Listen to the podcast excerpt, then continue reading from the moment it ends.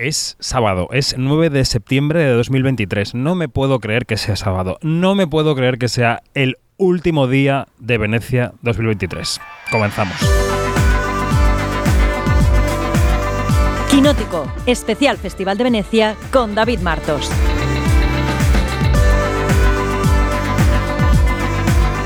Quinótico.es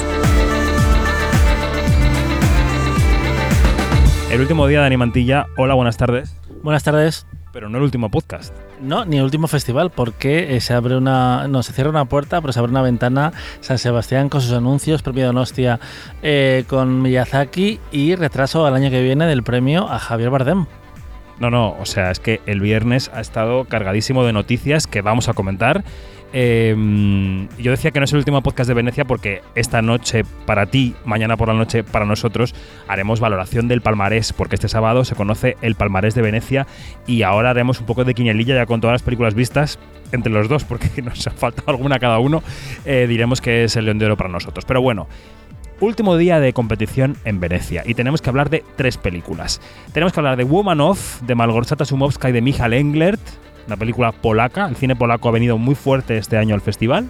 Tenemos que hablar de Memory, del mexicano Michel Franco, que ha rodado en Estados Unidos con Jessica Chastain. Y tenemos que hablar, perdón, de eh, Stéphane Brisset, que ha hecho una película que se llama Hors Saison, o sea, fuera de temporada, sobre. Ahora os contaré sobre qué. Entonces, esto es lo que tenemos. Yo no he visto la película de Brisset porque estaba entrevistando a Juan Antonio Bayona, a Pablo Bierzi y a los actores de La Sociedad de la Nieve, pero no podemos hablar de eso hasta mañana. Estamos embargados vivos, así que, o hasta dentro de unas horas, eh, para la gente que escuche. Eh, así que, Brisset, me la vas a tener que contar tú a mí. Pues sí, te contaré parte porque he visto parte de la película porque me he tenido que salir para hacer otras cosas. Porque un festival, como veis, amigos y amigas, no es solo ver películas, sino ver películas y todo lo que hay alrededor. Y eso a veces te impide ver las películas en condiciones. Y eso nos pasa mucho, ¿no? Que a veces vemos una película en condiciones malas en un festival y luego tenemos que recuperarla. De hecho, los festivales, eh, yo siempre digo que no son precisamente el mejor sitio para ver una película. Al revés, suele ser el peor. Efectivamente. Bueno, empecemos por la primera. Ayer por la tarde vimos una película que se llama, eh, no puedo decirlo en polaco porque no sabría pronunciarlo, a pesar de que Dani sostiene que sé 27 idiomas, que se llama Mujer de, Woman of. Eh, y es una historia que se desarrolla a lo largo de 30 años, desde finales de los 80 hasta el año 2019, sobre una eh, mujer trans en Polonia y sobre todo su proceso, no solo familiar y con su mujer, porque se novia y luego se casa, sino con el entorno social y político un poco menos, pero social sobre todo en Polonia. Entonces aquí eh, el papel va pasando de actor a actor, hay varios actores que hacen el mismo personaje y es una película, digamos que yo diría que tiene su lado muy poético y por otro lado tiene su lado muy costumbrista. Yo creo que a Dani le ha gustado más que a mí, así que como, como suele ser habitual, creo que ha pasado con las dos que vamos a comentar hoy. Así que Dani, ¿qué te ha parecido Woman of? Es que soy una persona llena de luz y de energía que, compara que compartir. O sea, me van a detener como diga lo que pienso. Con eh, las películas. Eh, me parece una película eh, que creo que se sobrevende a sí misma en la sinopsis que leí, porque en esta decidí leerla y decía que te contaba la historia del personaje protagonista a, a través de 45 años que me parecen muchos, aunque es cierto que llega al presente, llega a 2023, eh, la última escena. Ah, bueno, se empieza en, en los primeros 80, que yo me, pensaba que empezaba más tarde, es verdad, del, del 80 al 2019. No, no.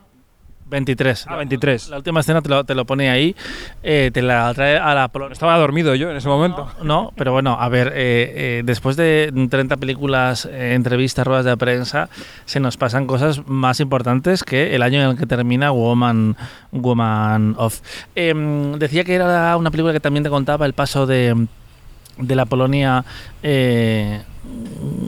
comunista a capitalista y creo que, es algo que está muy de fondo, que hay momentos eh, curiosos como cuando vemos el estreno en 1989 de Pretty Woman en, en eh, Varsovia, entiendo, eh, que es, pero realmente la historia es... el viaje de esta mujer trans a través de una sociedad eh, polaca y unas autoridades polacas que todavía están muy atrás. Y de hecho, incluso eh, una de las cosas que, se comentaba en la, prensa a la hora de salir es que la película no cargaba las cintas lo que podía hacerlo contra el gobierno eh, polaco, que tiene unos tintes, no bueno, fascistas es una palabra muy fuerte, pero sí de una derecha muy derecha como hemos visto eh, precisamente en la otra película polaca a competición, eh, que es eh, Green, Border. de Agnieszka Holland. Y aquí lo vemos a través del viaje de una mujer que tiene un matrimonio aparentemente feliz, pero que poco a poco se va dando cuenta de lo que siempre estuvo ahí, que es una mujer trans que simplemente estaba viviendo otras experiencias porque era lo que la sociedad le ordenaba que tenía que hacer. Pero claro, tenía que batallar consigo misma con su familia porque tiene una mujer que es la actriz de Ida. Que hay una descompensación. Joanna Kulik. Kulik, hay una eh, descompensación de edades muy extraña entre la actriz protagonista y su esposa en la ficción. Luego tiene dos hijos adolescentes también. Eh, tiene que lidiar con el rechazo de, de su padre y de su madre. Mm, es, son las vallas que te va poniendo la sociedad. También la propia ley eh, tiene que eh, mm, sí, intentar convencer a la gente de que no es un monstruo, básicamente. Y a mí ese viaje sí me gusta porque creo que, que, no cruza líneas rojas, que me parece importante en general en estos temas, porque a veces se cae en el tremendismo, aunque tú decías que te resultaba un poco burda. Sí, a mí me parece que está poco estilizada. Me parece que cae en algunos clichés de lo que tú podrías pensar que es una transición, ¿no? Hacia descubrir la propia identidad o hacia asumirla o, bueno. Eh, me parece que es un poco burda en ese sentido, sí. Me parece que tiene algunas eh, decisiones de, dirección por parte de Malgorzata Somovska y de Michael Engler que son, son acertadas, son bonitas, son pertinentes, pero otras me parece que son un poco cliché. Yo también te quería, quería volver un poco a lo que decías porque he entrevistado hace un rato a los dos directores y le preguntaba yo a Malgorzata Somovska si ella cree que el cine tiene, la, tiene misión ideológica, o sea, si, si, ella, si ella cree que el cine tiene que tener la intención de cambiar las cosas, y ella ha dicho que sí, que estando Polonia como está y estando en el mundo como está, que ella cree en el poder del cine y que lo ha querido hacer a través de esta película. These days, especially in the era of platforms and content, uh, I think the real films and outdoor cinema, which has place here at Venice Film Festival, it has to speak because we are living in very difficult times and we are facing the big change in the world like on many many it has many many vectors. We don't know in what kind of future our kids gonna live their lives. So i think there is only actually one reason to do the films trying to change something in the mentality in the society and having the faith that it's possible. Mm. so i do believe in cinema viva la cinema i do believe in art and yes, the situation in LGBT plus Poland uh, people in Poland is very bad. The, their human uh, rights are very often not respected. Not respected. Uh, there is no law to protect those people in Poland. So yes, we are trying uh, to change that with mm. our film, or to try to change that. Bueno, yo creo que el actor, el, perdón, la actriz protagonista está, está bien, ¿no? De hecho, es que tuvimos esta conversación al salir de la película, si, eh, si era, eh, porque durante muchos años hemos visto como actores hacían de mujeres trans y actrices hacían de hombres trans, pero en este caso es una actriz trans haciendo de un personaje trans, que también se llama Malgorsata, y no me voy a atrever a decir los apellidos porque son como, como muy imposibles.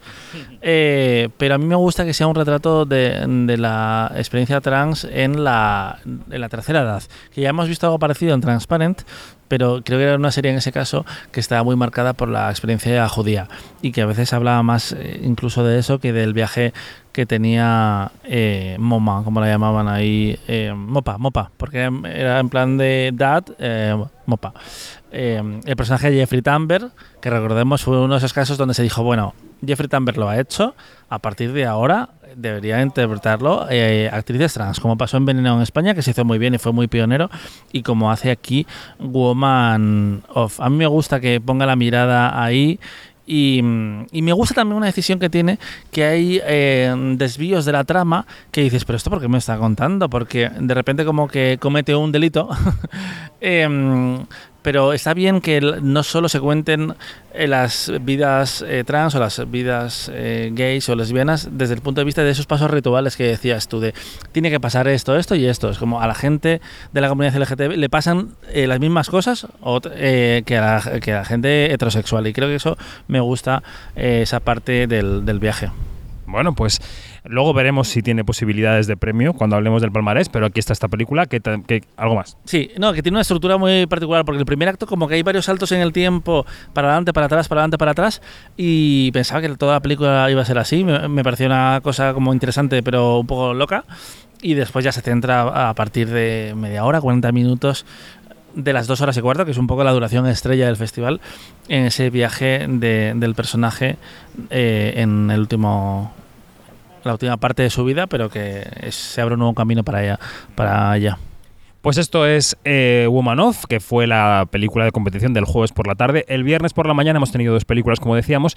La primera ha sido eh, Memory, de Michel Franco, y es eh, una película protagonizada por Jessica Chastain y por Peter Sarsgaard.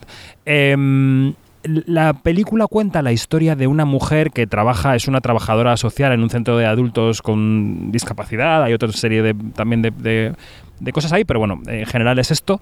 Y que, tiene una hija que vive en Nueva York y que em, un buen día acude con su hermana a una fiesta de estas típicas de aniversario del instituto que hacen en Estados Unidos y se le acerca un hombre, ella sale corriendo de la fiesta, el hombre la persigue, llega hasta la puerta de su casa y bueno, por una serie de avatares ell- descubren que este señor tiene pérdidas de memoria, que tiene demencia, tiene un principio de demencia.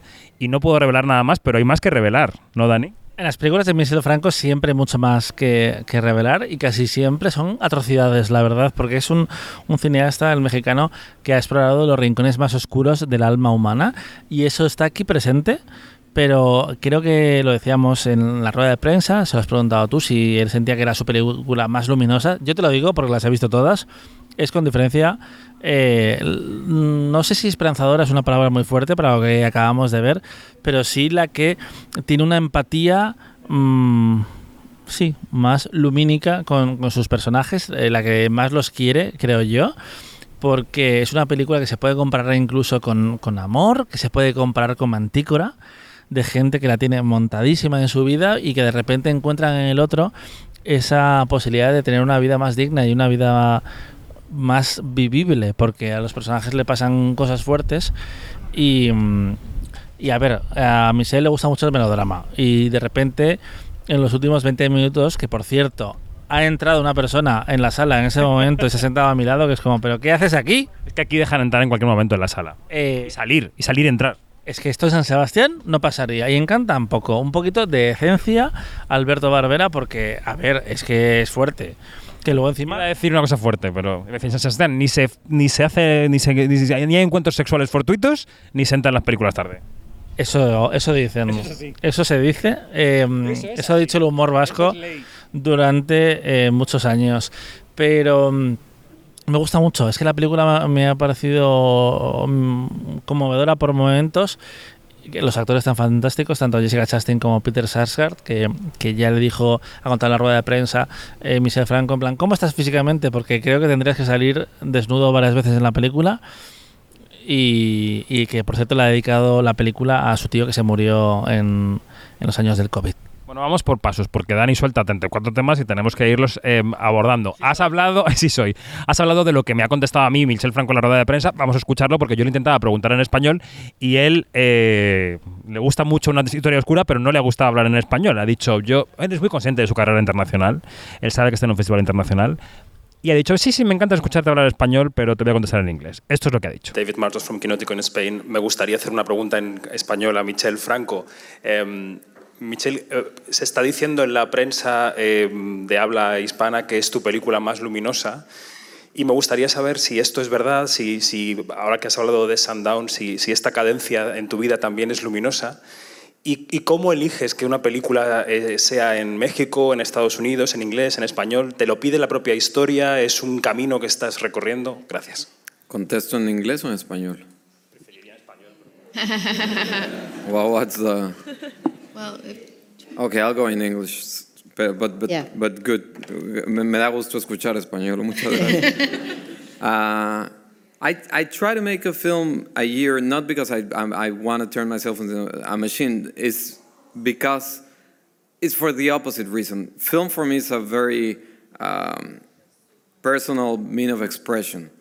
And i I think if I linger on a film, on a script for, for years, then it's not really reflecting where I'm at in life. Having said that, it's hard because, you know, a film is millions of dollars and involves hundreds of people sometimes.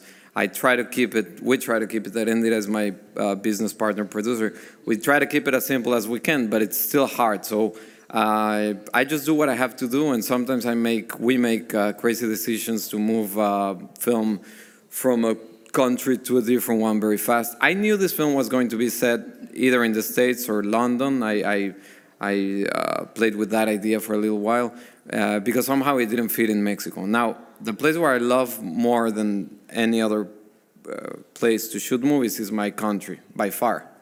But in the States, you get this talent. And, you know, that's very tempting. And my experience has been uh, a, a great one. I also like bringing them to Mexico, like I did with Tim on Sundown. So, you know, that, that's a good combination. Um, I don't know what I'm gonna be next. You know, I'm, I'm not getting soft if that's your. it's not all gonna be, uh, you know. Uh, yeah. Let's leave it at that. Uh, but this is where I was in life, and, and I try not to think too much. I, I, I'm a hard worker, and I do, you know, I write, rewrite, and, and do my best effort, but then I just do it. I, I don't want to know exactly what I'm doing. I'm not targeting an audience. I, I don't have a career plan, you know. I'm, I'm not ambitious in that way. I just want to make good movies. Hopefully, that's the case, and that's hard enough. Think we have time for one more. Thanks. Gracias. Bueno, a mí la película me gusta, pero no tanto como a ti. Me- hay dos historias que se unen en esta gran historia que es Memory, ¿no? Una es la que hemos esbozado de un hombre que tiene pérdidas de memoria y que llega de alguna manera a la vida de Jessica Chastain. Y la otra historia es la de Jessica, que no hemos dicho muchos detalles porque no queremos hacer spoiler, pero es una historia de algo que le ocurrió en el pasado y que ella no puede olvidar. Esto, este paralelismo me lo has hecho ver tú a la salida de la película. Bueno, me, me has hecho, digamos, el, juego de palabras que está bien. Y para mi gusto, las dos historias, cuando se entrelazan, no acaban de hacer un buen puchero, no acaban de cocer bien. Es verdad que los actores están fantásticos, que hay una carga emocional muy fuerte que funciona, pero, la, pero, sobre todo por la parte de la familia de Jessica, que tiene elementos que tampoco estamos abordando porque tampoco queremos hacer spoiler, me parece que hay también mucho cliché. En eso lo, comparte mi visión ¿no? de la película del día anterior. Pero no sé qué te parece a ti. Sí, no, hay un personaje en esa trama, por ejemplo, que es un poco más, si la madre, que está en, otro tono un poco, un pelín más culebronero, aunque yo entiendo que todos los personajes de, esta historia, y esto es algo muy propio del cine de Michel Franco, están atravesados por el trauma, de una forma u otra. Incluso esa mujer que se comporta de forma un poco inhumana tiene sus motivos para comportarse así y es su forma de lidiar con lo que, con lo que ha pasado. Aquí es como bordeamos, ¿eh? Eh, pero bueno, son películas que, temas recurrentes, por cierto, del festival. Eh, estaba hablando antes con nuestro compañero Indica, que no se ha quedado Indica Rey esta segunda parte del festival, y dice, ¿va de este tema? Y yo, pues sí, la es que has acertado eh, a la primera, va de este tema. La película se va a ver en San Sebastián. Yo creo que puede tener buen recorrido. Que Sundown fue un poco un paso atrás en la carrera de Michel Franco, a pesar de que él ha contado que A mí me encantó Sundown, ¿eh? yo soy muy defensor. Allá, a mí- yo la odié. Me entró muy mal. Creo que tenía una narración muy caprichosa, que quería epatar como, como director, como te iba reconstruyendo la película y que en el fondo había como poca humanidad en el centro. Y curiosamente para él era una película muy importante porque hablaba de su propia prisi- eh, crisis existencial, que lo ha recuperado ese tema en la, en la rueda de hoy. Eh, y aquí me parece una peli en la que quiero escuchar a esos personajes, quiero ver los diferentes puntos de vista, porque no hemos hablado de la hija Jessica Chastain, porque claro, ella ta- también lidia con, con una hija adolescente que está en su propia peripecia vital, con sus paralelismos, y, y es que cuesta hablar de las películas de Michel Franco. eh, la Sobre todo de esta sin contar, sin revelar. bueno, de, todas en realidad, porque todas tienen esas capas. Es muy propio de su cine. A ver, yo me acuerdo de ver en San Sebastián eh, después de Lucía y quedarme eh, muertísimo con el final. Y ya después es cierto que con él vas esperando, vas esperando un poco la puñalada en qué momento te, te va a caer. A mí me gusta en el cine, en, en su cine, eh, a pesar que hay gente que el Michel Franco no, no, no le entra. Aquí en esta película hay dos puñaladas, una llega pronto, en un parque, en un bosque. ¿Cómo es ese momento en la conversación? ¿Cómo te, te lo suelta? Que es como, uh, ¿qué? ¿Qué? ¿Qué? Eh, Y luego hay otra conversación familiar, que es a la que yo me refería antes, que llega más allá de la mitad de la película, que también ya está. Pero luego, luego al final tiene otro tono. Pero muy bien, eh, me gusta este camino para Jessica, que es una actriz eh, errática a veces en sus decisiones. Me parece que ella está estupenda casi siempre, la verdad es una gran actriz. Pero me gusta que trabaje con, con un director como Michel Franco y le ha dado un personaje con lo que es una buena continuación porque es el primer personaje que hace después del Oscar. Hemos visto alguna cosa, pero ya estaba rodada o ya estaba firmada. Eh, y esa es la primera elección que toma y me parece un camino a seguir. Yo le doy el consejo a mi amiga Jessica, que somos amigos, largos amigos, que, que ella abrace el cine de autor, aunque estoy un poco enfadado con ella porque me ha tenido delante la rueda de prensa y no ha tenido un saludo para mí o un tal después de haberla entrevistado 12 veces. Pero bueno, no pasa nada. Nos reencontraremos en el camino. Es que no te has dirigido a ella, así que igual ella se ha sentido también dolida por ti. Y diréis, ¿por qué no le he hecho la pregunta de la huelga recurrente? Porque yo la iba a hacer y de hecho he ido a la moderadora de la rueda de prensa a decirle, por favor, déjame preguntar el primero. Y me ha dicho que sí, pero justo me han llamado del set de Film, Radio que tenía que, las, que ir a las entrevistas de Malgorzata Sumovska y he tenido que ausentarme. Cuando he vuelto, ella ya había respondido a la pregunta de la huelga y ha respondido esto. Okay, so yes, I was uh, incredibly nervous to be here today and, and to come here. And actually, there are some people on my team who advised me against it. Um, I'm very, very lucky. I'm very aware how lucky I am. Um, it's a wonderful profession, what we get to do as actors. And we are quite often, because of that, made to feel like we have to be quiet in order to protect future working opportunities. And we are often told and reminded how grateful we should be. Uh, and that is the environment that I think has um, allowed workplace abuse to go unchecked for many decades, and it's also the environment that has saddled members of my union with unfair contracts. Uh, I am here because SAG AFTRA has been explicitly clear that the way to support the strike is to um, post on social media, um, walk the picket lines, and to work and support in interim agreement projects. It's what our national board, our negotiating committee, and our elected leadership has asked us to do. And when independent producers, like the ones here of these films, sign these interim agreements, they are letting the world know, letting the AMPT, AMPTP know that actors deserve fair compensation, uh, AI protections should be implemented, and there should be sharing of streaming um, revenue. And so I hope being here today encourages other independent producers and encourages actors to show up and um, support our union members. And hopefully, we'll see an end to this strike soon, and hopefully, the AMPTP will go back to the table.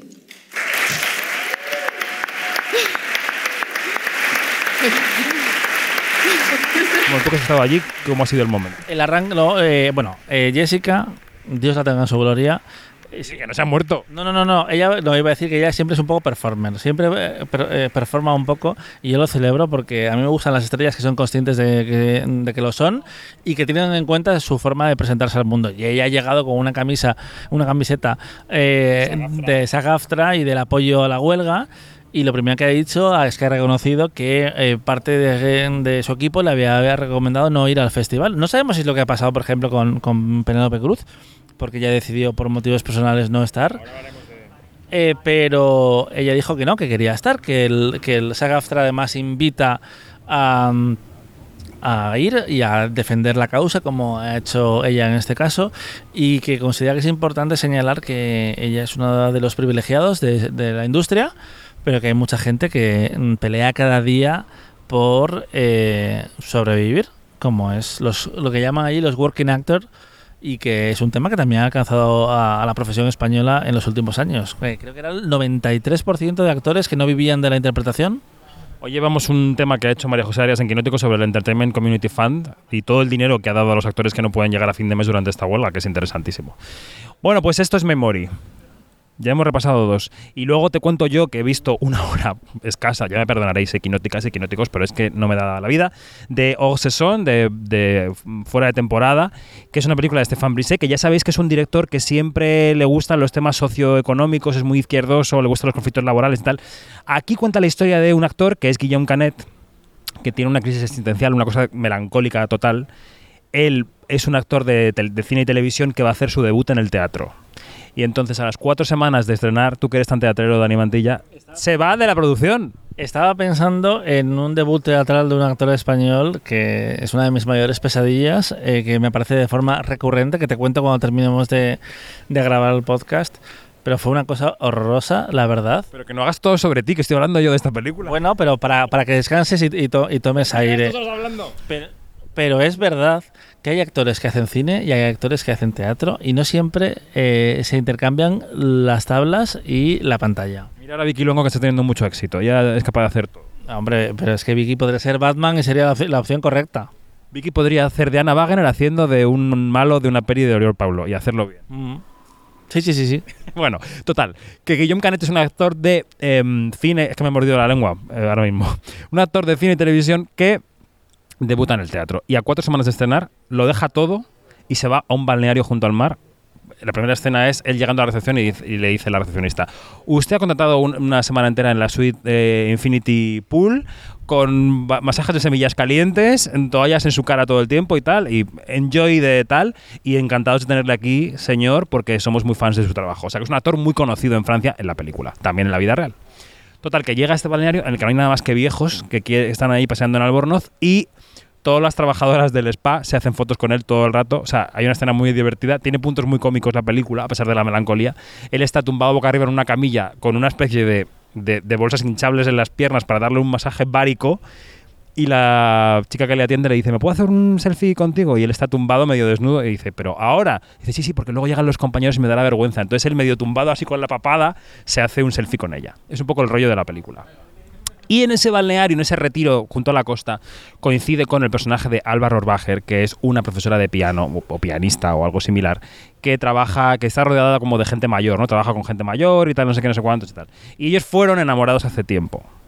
Porque él ahora está con una presentadora de televisión muy prestigiosa a la que solo oímos por teléfono, que le cuenta su crisis laboral, no sé qué. Y entonces es esta semana allí, la parte que yo he visto, ¿eh? que a lo mejor el final cambia, y, em, y Álvaro Orbacher, eh, hay una cosa que, que como que em, aparece en medio de la película, que es que como ella trabaja con gente mayor, ella conoce a una señora mayor, muy mayor, que descubrió que era lesbiana con el tiempo.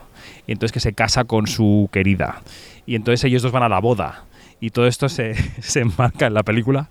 Y es, y es un poco eh, una semana de retiro. Ah, pues eh, yo he leído la sinopsis, porque a veces hay que leerlas, eh, y veía que se separaban después de este romance.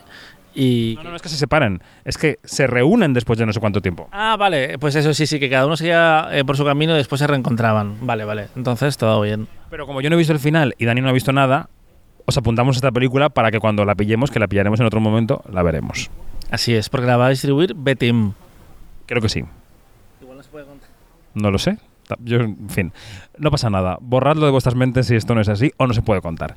Em, y bueno, pues esto es Venecia a la espera del palmarés. Eh, ahora hablamos de San Sebastián, pero si ahora te dijeran, venga, Mantilla, nos hemos... O sea, Damien Chazelle ha muerto, atropellado por una góndola. Eh, cosa que es un poco difícil. Te tienes que poner tú de presidente del jurado. ¿A quién le das el León de Oro? ¿Ya te gustaría a ti que le pasara algo a Chasel, que no le has, que no le has perdonado? Babylon. Mira, yo querría que la gondolera fuera Jennifer Lawrence y que uno muriera y la otra fuera a prisión con, voy a decir, una inconveniencia. Es que no hay que, no hay que ser así, ¿eh? Estoy abriendo para buscar las películas de Venecia 2023.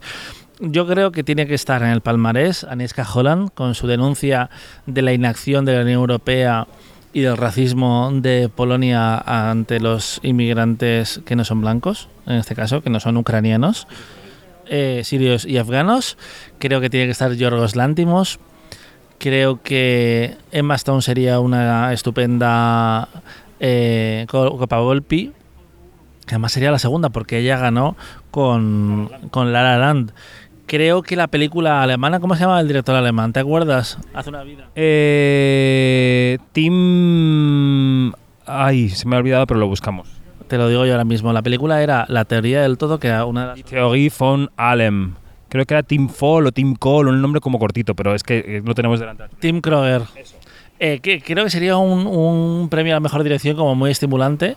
Un gran premio del jurado, o sea, un león de plata premio del jurado, una cosa como de a lo artístico, al atrevimiento. Igual el segundo premio es muy fuerte en el festival, como se supone que es el gran premio del jurado.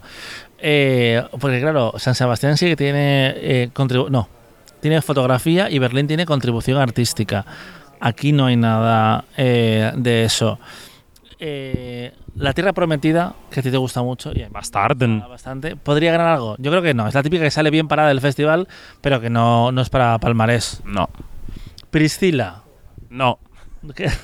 Mm, Las gracias. yo creo que ahí Jane Campion le puede gustar a Priscila esa mirada. Igual me equivoco poco. por- Yo creo que a Jane Campion le parecerá que le falta fuerza, le falta desierto y cafetería, como diría Javier Cámara. Igual a Jane Campion, que es eh, una directora muy pionera y, y que eh, con el piano hizo un retrato del sexo súper adelantado a su tiempo y muy, muy potente, le flipa eh, el Antimos y el, viaje que hace Bella Baxter, el personaje de Stone en la película, así que sería un león de oro. Tú tem- temías por Origin y Ava DuVernay.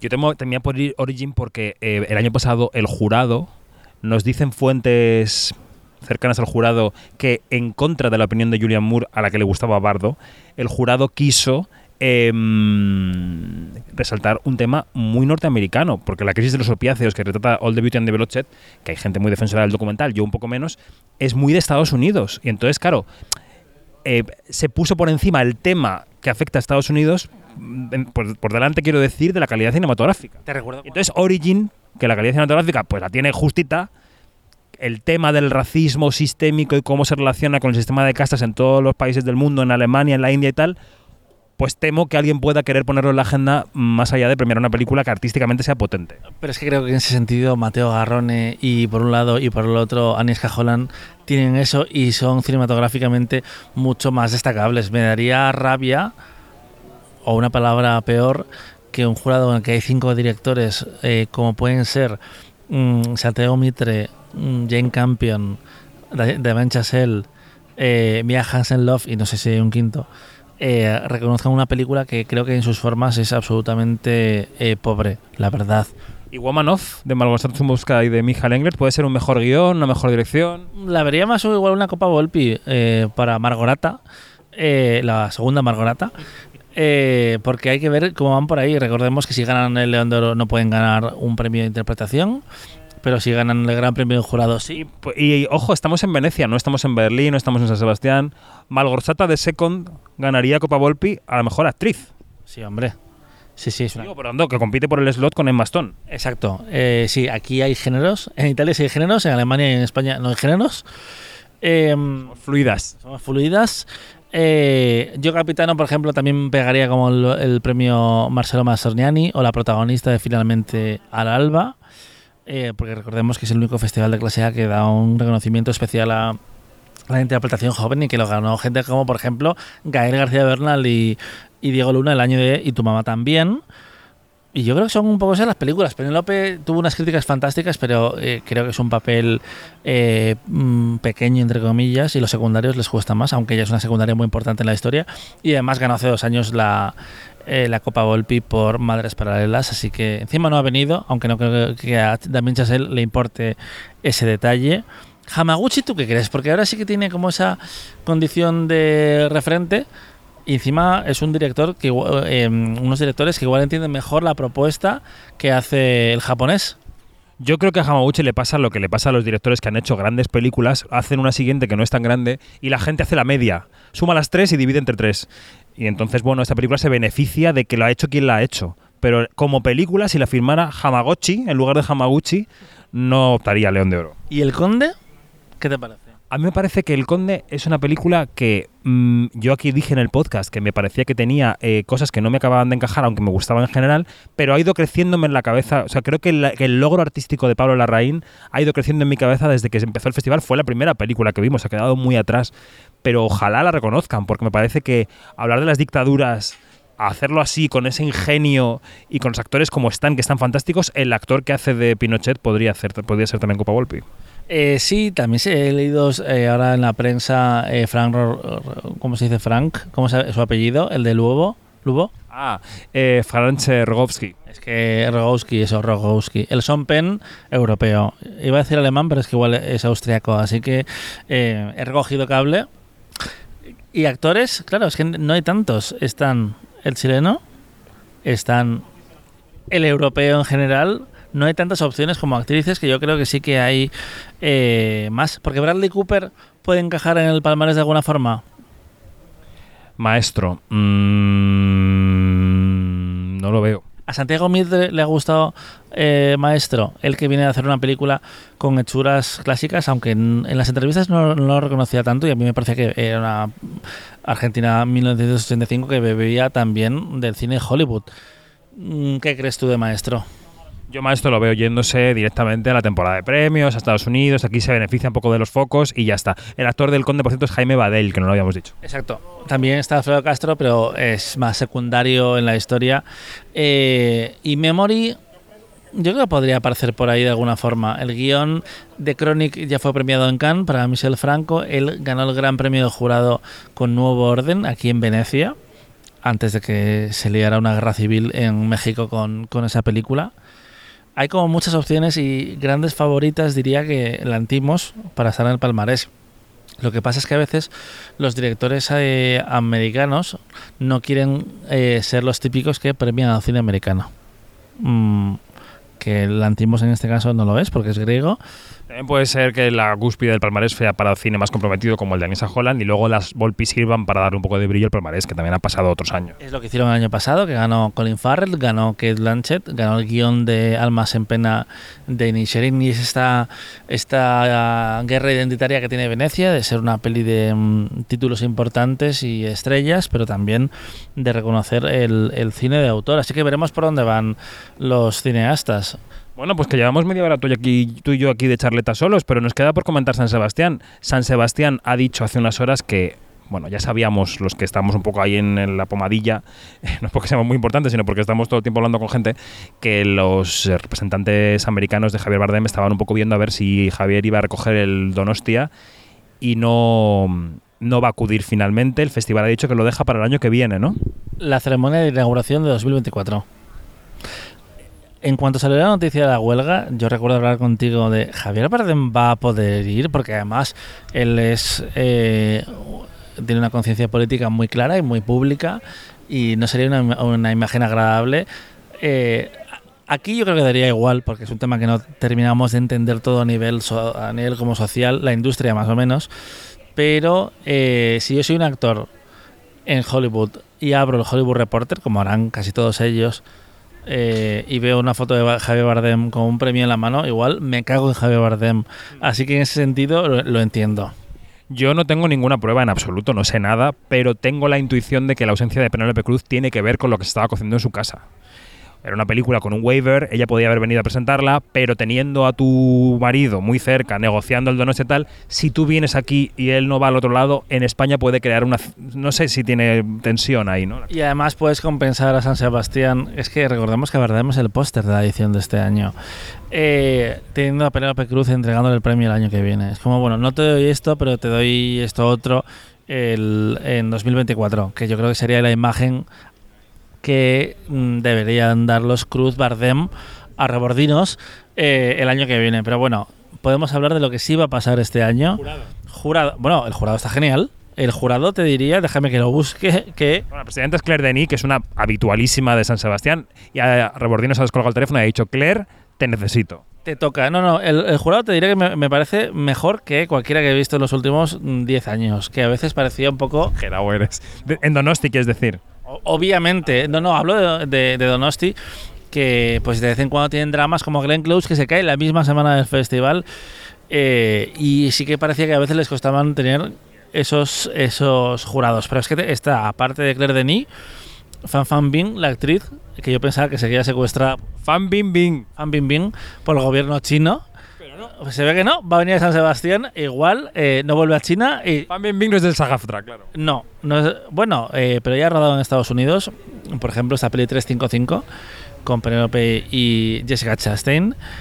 Eh, y no le quitaron la tarjeta sindical, pero bueno. También está la colombiana Cristina Gallego, eh, compañera profesional de Ciro Guerra eh, y destacadísima productora, directora y escritora.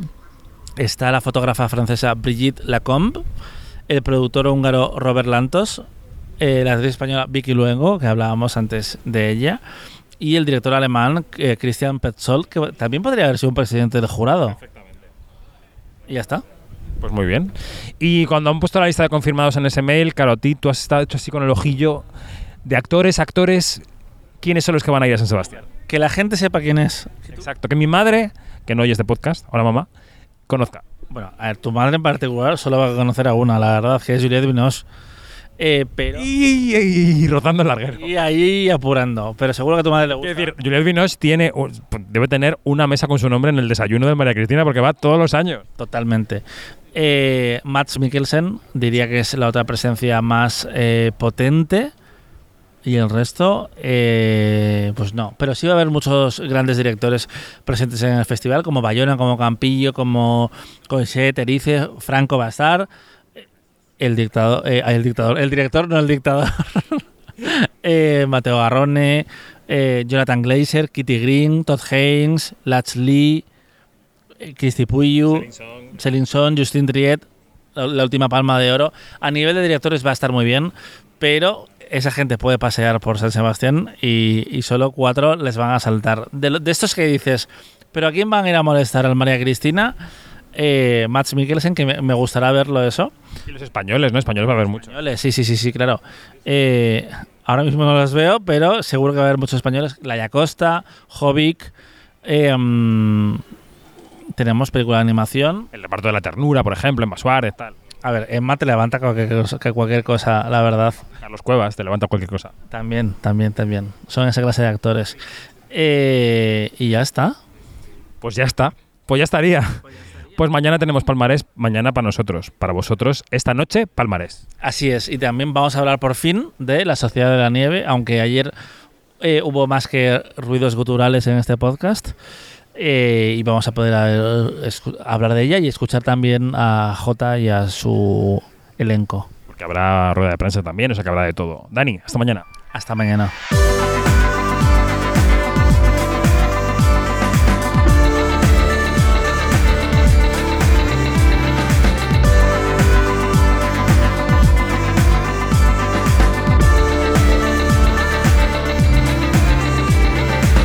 Todo, más información en quinótico.es, primera con K y segunda con C. Y en nuestras redes sociales, pues somos arroba quinótico, la primera con K y la segunda con C. ¡Se acaba Venecia! Adiós.